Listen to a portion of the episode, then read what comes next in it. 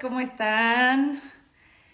Ya listos un lunes más de podcast de realidad sin filtro. Hoy vamos a platicar de un tema que seguro han estado escuchando últimamente, que es la reforma eléctrica. Y así, por flojera que se escuche al principio, porque nos suena a pura política, pues nos importa mucho porque tiene que ver al final con pues cómo estamos subsistiendo como, como humanidad, si estamos eh, pues votando o yendo por las, las energías limpias o si más bien estamos apostando a otra cosa y por supuesto también en el tema de cómo nos cae al bolsillo, pues nos va a acabar afectando. Así que los invito, ahí los voy viendo que van entrando, bienvenidos a todos, ya estamos aquí.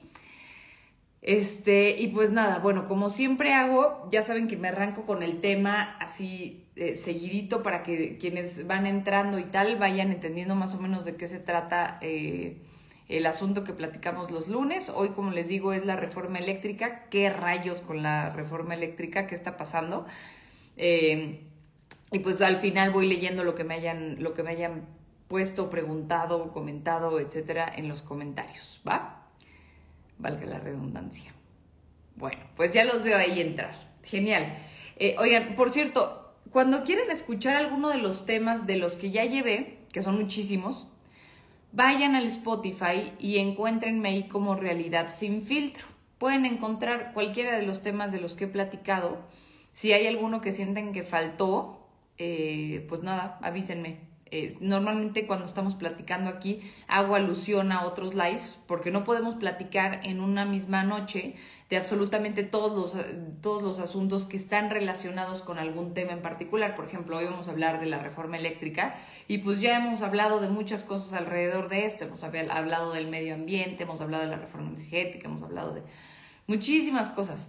Entonces, si llego a hacer alusión a ellas, por favor vayan y búsquenlo por allá en Spotify. Y ya saben que lo rico de Spotify o de los podcasts es que lo pueden escuchar, pues, sobre todo en los, en los trayectos, que sobre todo si somos capitalinos, pues mm, yo que pasamos demasiadas horas en el tráfico o en el transporte público. Entonces, pues pueden aprovechar por ahí y escucharme. O mientras hacen sus quehaceres del día a día, pues también ahí nos podemos oír.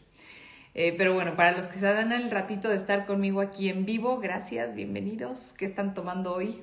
Yo hoy opté por algo muy saludable, que es agua con clorofila. ¿Ustedes qué están tomando? Cuéntenme.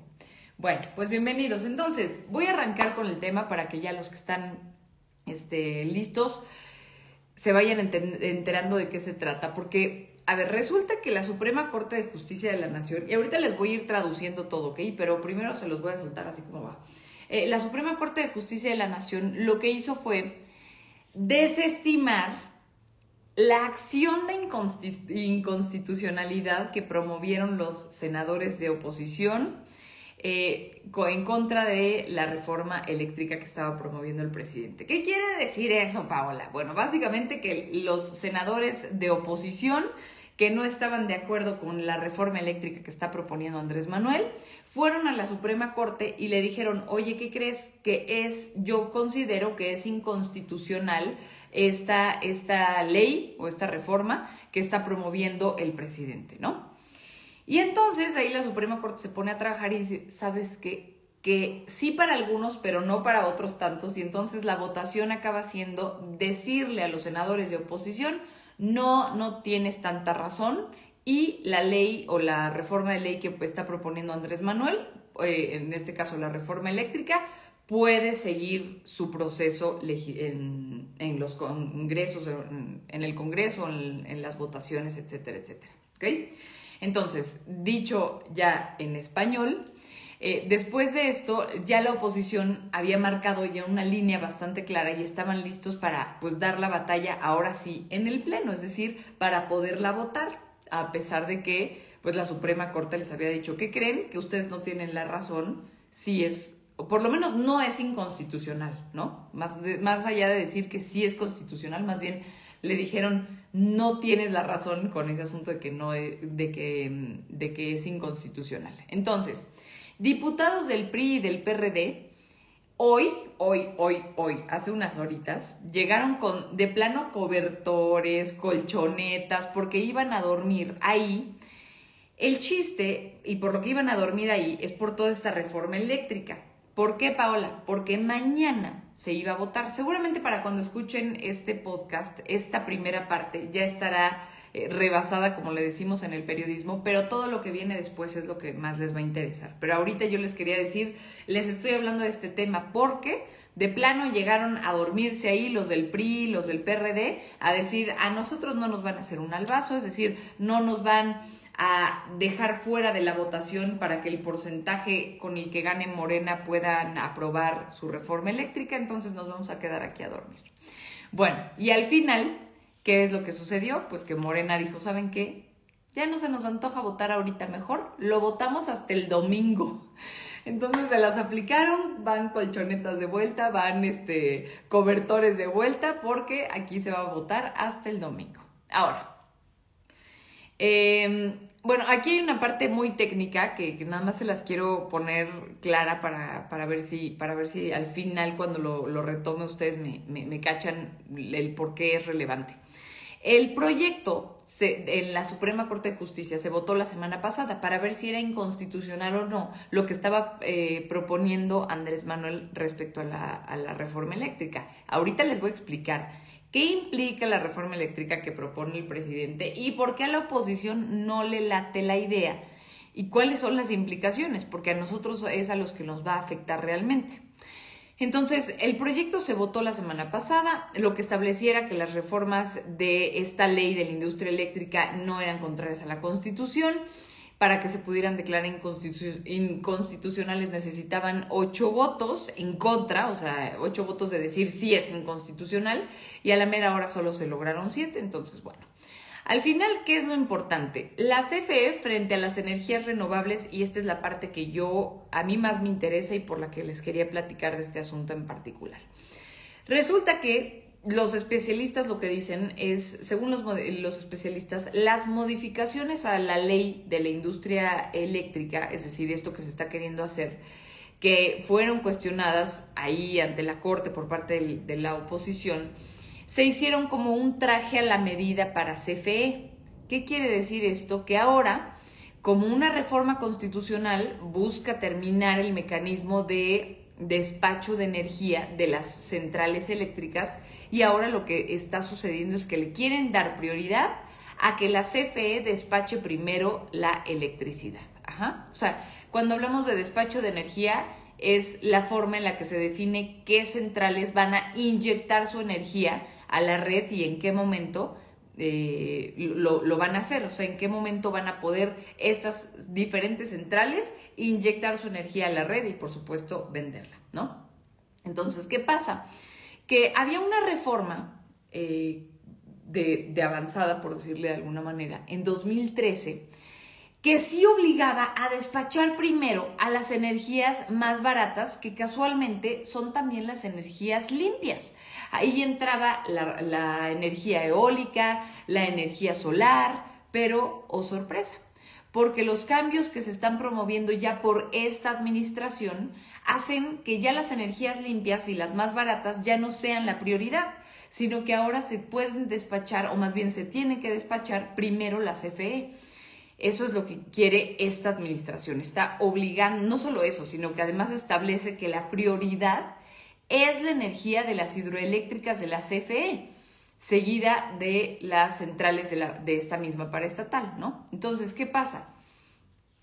Ah, bueno, y después de ellas, o sea, después de la hidroeléctrica de CFE, después de las centrales de la paraestatal, de la paraestatal, ajá, viene la, energía eólica, o sea, más abajo, y luego la energía solar, pero ya de los particulares. Y por último, la de ciclo combinado, que es cuando operan con un ciclo, un ciclo de gas y otro de vapor.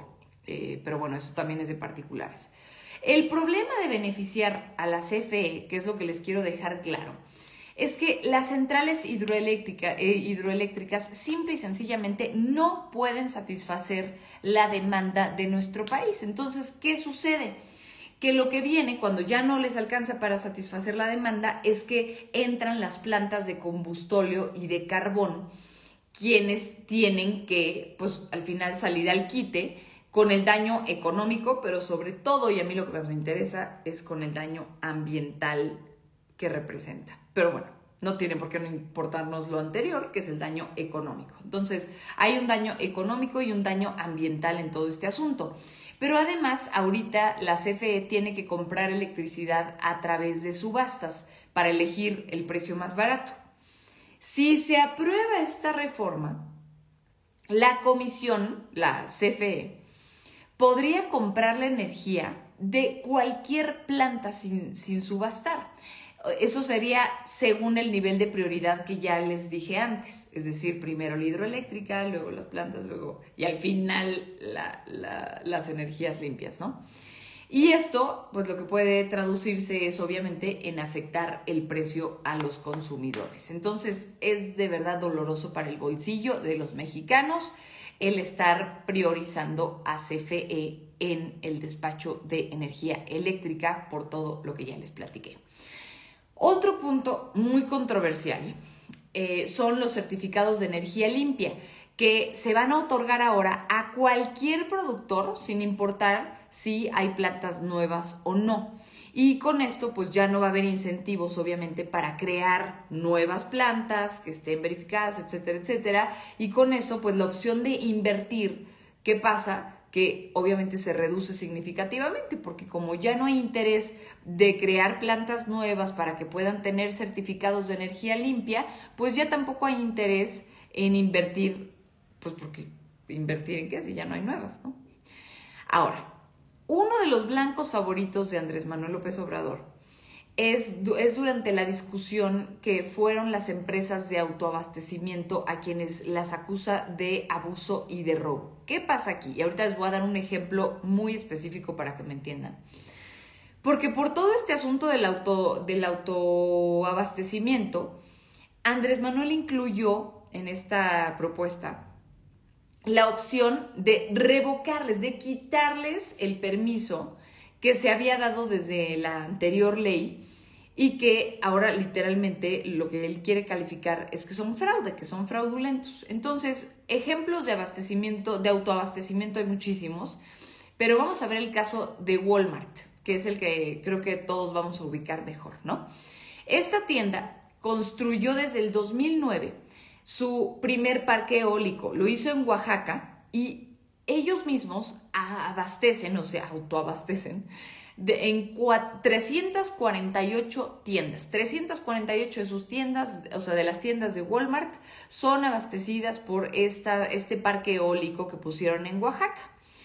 Entonces, ahorita tiene seis parques de energía eólica, dos plantas hidroeléctricas y además tiene 74 unidades en, en sitio de energía fotovoltaica. Su meta, la meta de Walmart, es cubrir el 100% de sus necesidades de energía desde fuentes renovables hacia 2035. en 2035 Walmart tenía como meta, y tenía, ahorita les voy a explicar por qué les están queriendo tirar el, teatrito, tiene como meta Walmart para 2035 cubrir ellos mismos el 100% de sus necesidades de energía, pero con fuentes limpias, renovables.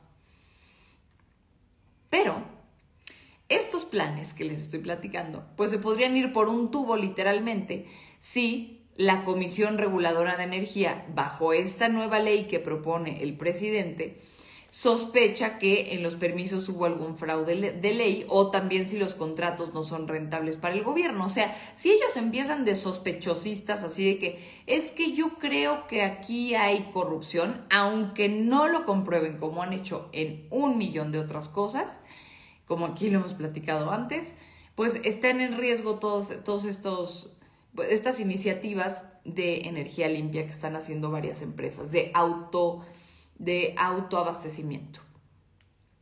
Ahora, esto pone en una situación de inseguridad jurídica muy importante a las empresas que funcionan bajo este esquema de, de autoabastecimiento.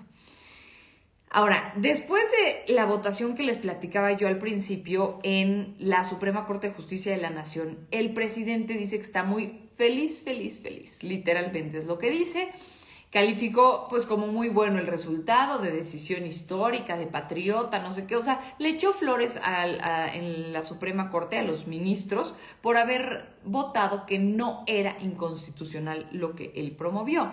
Pero lo que se guardó fue que los ministros solamente resolvieron la controversia que promovieron los senadores de oposición, o sea, todavía están pendientes la que presentó la presentada por la Comisión Federal de Competencia Económica y otra que presentó el Estado de Colima. Esas todavía no se resuelven. Pero además hay 1.700 amparos que están interpuestos por más de 200 empresas y que todavía se podrían sumar a todo, a todo esto. Es decir, hay muchas empresas que se están defendiendo ante esta eh, reforma que está promoviendo Andrés Manuel López Obrador para regresar, francamente, a las energías sucias y pues un poco también a darle prioridad a algo cuando pues las leyes del mercado y del medio ambiente pues ya no lo marcan así. Es un poco forzarla, ¿no? Eh, y por eso la declaración de que estos juicios quedaban desactivados, pues es falsa. O sea, los, los juicios de amparo no quedan desactivados como están queriendo decir. Los amparos siguen su curso. Eh, van a ser los jueces quienes puedan o quienes acaben decidiendo bajo su criterio si proceden o no. Y según juristas, todos los amparos de las empresas que se están defendiendo de esta ley de, de eléctrica de Andrés Manuel López Obrador, pues muy probablemente terminen también en la Corte, en donde solamente necesitan, en ese caso, mayoría simple, es decir, seis votos, y si los tienen. Entonces, por eso les explicaba al principio todo lo de los votos, etcétera, etcétera porque no podemos olvidar que fueron siete ministros, los que consideraron inconstitucional dar preferencia a la CFE en el despacho de energía. O sea, la mayoría de los ministros en la Suprema Corte dijeron que sí era inconstitucional lo de Andrés Manuel López Obrador, pero se necesitaba una mayoría calificada, o bueno, necesitaban de ocho votos y se lograron solo siete para decir que era inconstitucional.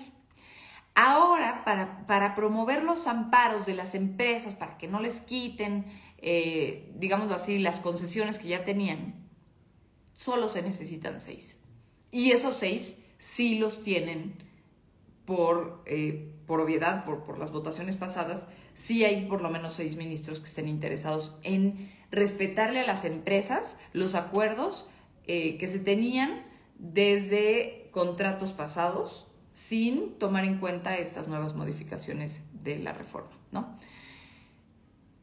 Según la Coparmex, los argumentos que usaron los ministros, y esto es muy importante, en contra de la constitucionalidad van a ser muy relevantes para esos juicios de amparo. Eh, por lo pronto, las reformas a la ley de la industria eléctrica siguen suspendidas por los amparos que se otorgaron, que es a lo que me refería hace ratito, y ahora les quiero decir, o sea, digamos que el gobierno está buscando con todos los recursos sacar adelante la reforma constitucional. Y ahora les quiero ya decir, esta reforma busca beneficiar a la CFE. Lo, lo, hace con un alcance todavía mayor que la ley de la industria eléctrica que se impugnó por la Corte. O sea, limita más la participación privada fija un porcentaje mínimo de generación para la CFE que es del 54% contra el 46% que le da solamente a las empresas. También cancela todos los contratos de las centrales particulares sin siquiera argumentar las causas de por qué se terminarían los contratos. Elimina la autonomía de la Comisión Reguladora de Energía y del Centro Nacional del Control de Energía, el operador del sistema eléctrico. Y sobre todo, si se llega a aprobar esta propuesta de Andrés Manuel López Obrador, todos los amparos que detienen la ley aprobada el año pasado ahora sí quedarían sin fundamento legal. Esto porque la Constitución es lo que le da sustento a los amparos y si la modifican, pues ya no tendrían con qué sustentarse esos amparos. El problema para el presidente es que no cuenta con los votos necesarios ahorita entonces, como se trata de una reforma de la Constitución, pues sí tiene que ser aprobada por una mayoría calificada. Es decir, necesita dos terceras partes de los diputados y no lo juntan entre Morena, sus aliados, es decir, el PT, el Partido Verde, no alcanzan esos votos. Eh, por eso Andrés Manuel López Obrador ha estado pues cortejando mucho al PRI para que le dé los votos que necesita y, le, y les dicen que tienen que ser rebeldes y que voten en contra de su partido para apoyar a Morena, etcétera, etcétera.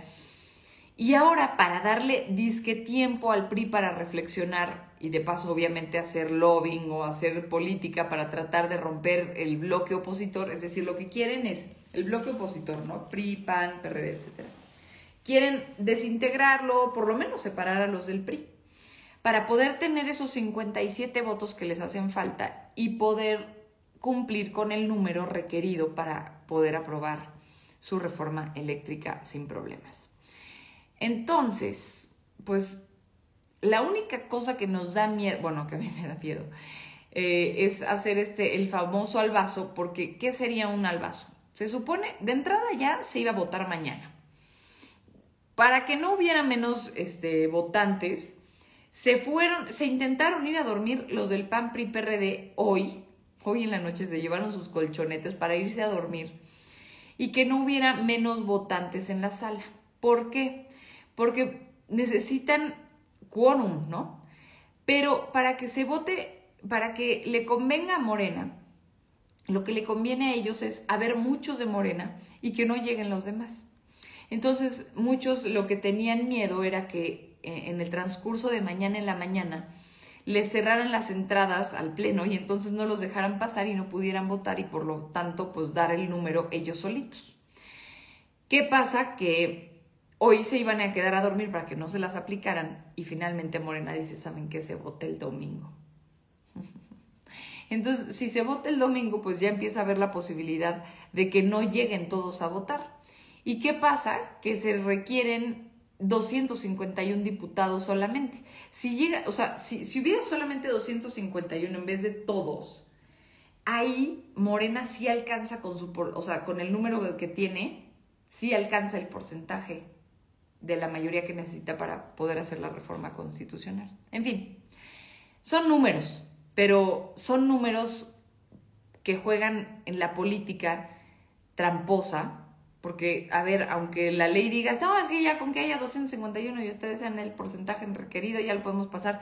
Sí, pero no se vale tampoco, ah, entonces cierro las puertas, bueno, no las puertas, cierro las calles para que no lleguen los legisladores y entonces no puedan votar. O sea, a mí se me hace vomitivo esa parte de la política, ¿no? O sea, neta, eso es a, eso es a lo que vamos a llegar. En vez de que se pongan a, a, a negociar, a dialogar y echarle un poquito de coco. Yo sé que a ellos quizás políticamente les convenga poner a la CFE primero. Sigo sin entender por qué. Pero honestamente, si no está funcionando para ninguno de los otros temas, ni económico, ni medioambiental, pues ya, cedan, negocien un poquito, aflojen. Como conclusión, miren, este juego político está en el punto más alto de la administración las partes están moviendo sus fichas de una forma ya muy apretada, tratando de lograr el cometido, hacerle jaque al rey literalmente. No debemos de quitar la vista de todo este asunto porque finalmente el futuro energético, ambiental, económico de nuestro país se decide en estos próximos días. ¿Qué nos pasa? Que cuando nos empiezan a hablar en términos políticos, nos asqueamos y decimos, ¿sabes qué? No me interesa ese tema, qué flojera, que hagan lo que quieran los políticos. Pero justo el ser una población ignorante hace que esos tipos y tipas hagan lo que quieran, lo que quieran con nuestra, pues en este caso con nuestra energía, con nuestro dinero, con nuestro medio ambiente, con absolutamente todo. Entonces, por lo menos yo quería darles, sí, mi punto de vista.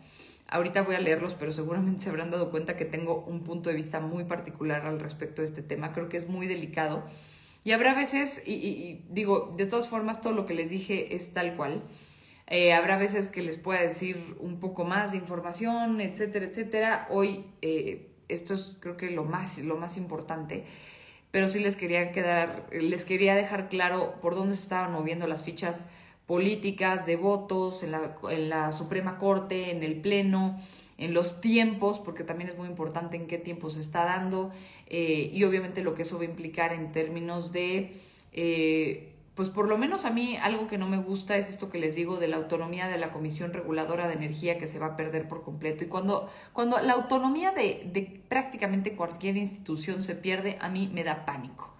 Entonces, el hecho de que no, eh, por ejemplo, cuidar a nuestra Suprema Corte, la autonomía, a la Comisión Reguladora de Energía, eh, el Centro Nacional del Control de Energía, de nuestro INE, de nuestra Suprema Corte, o sea, no podemos perder la independencia y verdadera autonomía de, esas instituciones, ni de facto ni, ni de ninguna manera, ¿no? Entonces, habiendo dicho esto, los voy a leer. Este, pues sí, eso. Creo que hay muchísimas cosas más que decir, pero ya saben que no me gusta irme por la tangente. Procuro mantenernos en lo que dijimos que íbamos a hablar. Entonces déjenme ir de los últimos mensajes hacia los primeros para quien todavía nos acompaña. Ale dice, Andrés Manuel está devastando más a México y si en Chiapas, con su tren la ecología de Chiapas, qué coraje y tristeza. Acá dice Norton, la política al puro estilo del PRI, siendo partido único, lo tiene presente los morenistas, así que políticos corruptos siempre serán la basura en Morena. Sí importa el partido, Andrés Manuel y Morena es lo peor que le pudo pasar a México. Eh, Ro dice, si pasa en diputados, ¿qué pasa en el Senado? Eh, Marco, esa es la clase política de México, es una basura, no importa el partido. Mauricio dice, a Morena no sabe negociar. Ese es el problema, que si no sabe negociar ni, ni Morena ni ningún partido político acaban haciendo estas jugarretas sucias, sucias, para obtener sus números y creo que no es válido. Eh, dice Julio, esto no es política, son marranerías o marraneas, marraneas. Mauricio para Despalma dice, la política es un asco. Y, francamente sí, pero aún así, pues tenemos que conocerla y hablar del tema y platicarlo porque si no nos van a ver la cara de tontos. Luego Pato dice, gracias por la información, Pau, tengo que salir, pero mañana veo el video completo, muchas gracias. Super Pato, mañana ya te aventarás por acá también el saludo. eh, Acá dice Mauricio, te digo, Pau, tratan de engañar como el que, según ganaron con el 18%.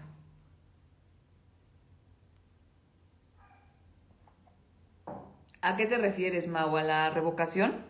Porque sí, fue el 18%, entonces me imagino que estás queriendo decirme eso.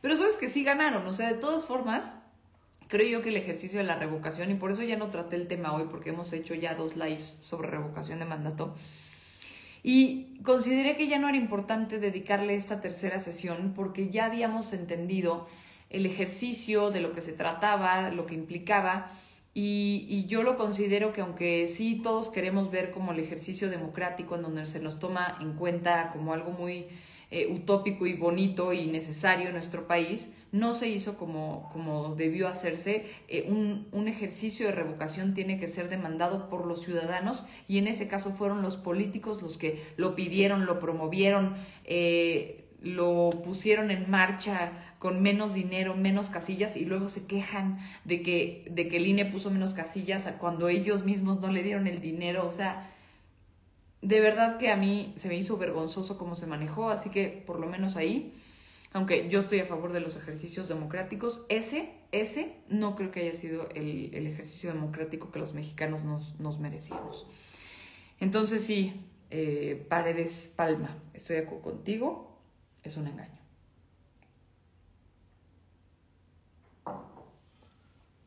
¿Qué están tomando? Yo agua con clorofila. Ya sé que suena aburrido, pero sí sabe rico. Ok. Acá dicen, la reforma eléctrica es todo para Morena y aumento de tarifas. Eso sí, eh, cuando suba de precio, si es que la prueban, ojalá no, pero si la prueban, cuando suba de precio la, la energía, guarden este Spotify, guarden este Instagram, guarden este video, guarden este podcast. Se van a acordar de mí. Servín dice, usted está viendo mucha personalidad. Muchas gracias. Eh, acá, Pau, ¿crees que se apruebe la reforma o la van a rechazar? Yo quiero que la rechacen. Este, a ver, ¿cuáles son las alternativas ahorita? Y eso nada más no se los dije y es muy importante. La oposición propuso 12, 12 contrapropuestas, por decirlo de alguna manera, ¿no? Como que eh, diciendo, yo tengo estos 12 puntos que quiero que Morena tomes en cuenta para meter en tu reforma eléctrica, pero como son tan dispares, o sea, realmente están peleando por cosas totalmente diferentes, es casi imposible que Morena pueda tomar en cuenta los 12 puntos que está proponiendo la oposición. Entonces, ¿qué dice el PRI? Mejor votamos todos en contra, no le damos los votos 57, los 57 votos que le hacen falta a Morena para pasar esta reforma. Y mejor proponemos nosotros la nuestra y vemos si nos la votan ellos. O sea, así de diferentes son las, las ideas que se tienen ahorita sobre la mesa al respecto de la reforma eléctrica. Mm. Que por cierto dice AMLO, no, eh, perdón, este, Morena, que bueno, es lo mismo. Pero bueno, dice Morena, este, no, no, pero es que nosotros ya les aprobamos 8 de 12 porque ustedes no quieren aceptar. Y entonces dice la oposición, oye, pero esos 8 de 12 que dices que aprobaste, en realidad luego le pusiste abajo como la letra chiquita para, para hacerla inválida. Entonces, ¿de qué, de, o sea, ¿de qué sirve que digas que aprobaste 8 de 12 cuando nada más es un argumento político? Y tampoco estoy diciendo que, que la oposición soy fan y son unos ángeles, nada más esta vez creo que esta energía eléctrica de verdad no tiene ni pies ni cabeza para beneficiarnos a los mexicanos. No lo veo, no lo veo. Este, Paco dice, AMLO está enloquecido. Este, eh, por acá dice, no la reforma eléctrica. Hola, mujer comunicadora. Ole, hola, hombre vikingo. Así se llama. Eh. eh. Ale dice, hola, buenas noches. Hola, hola, hola, pato. Eh, Ruaguía dice, todo mal, son una bola de mensos. este... Ah.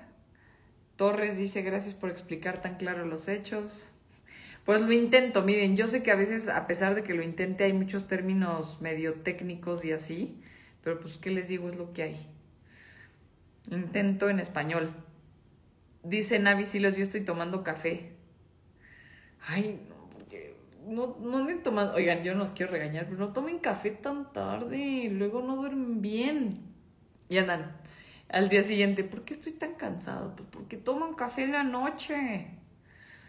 Este dice Azotor. Buenas noches, licenciada Paola. ¿Cómo está? Yo muy bien, licenciado Azotor01. Muchas gracias.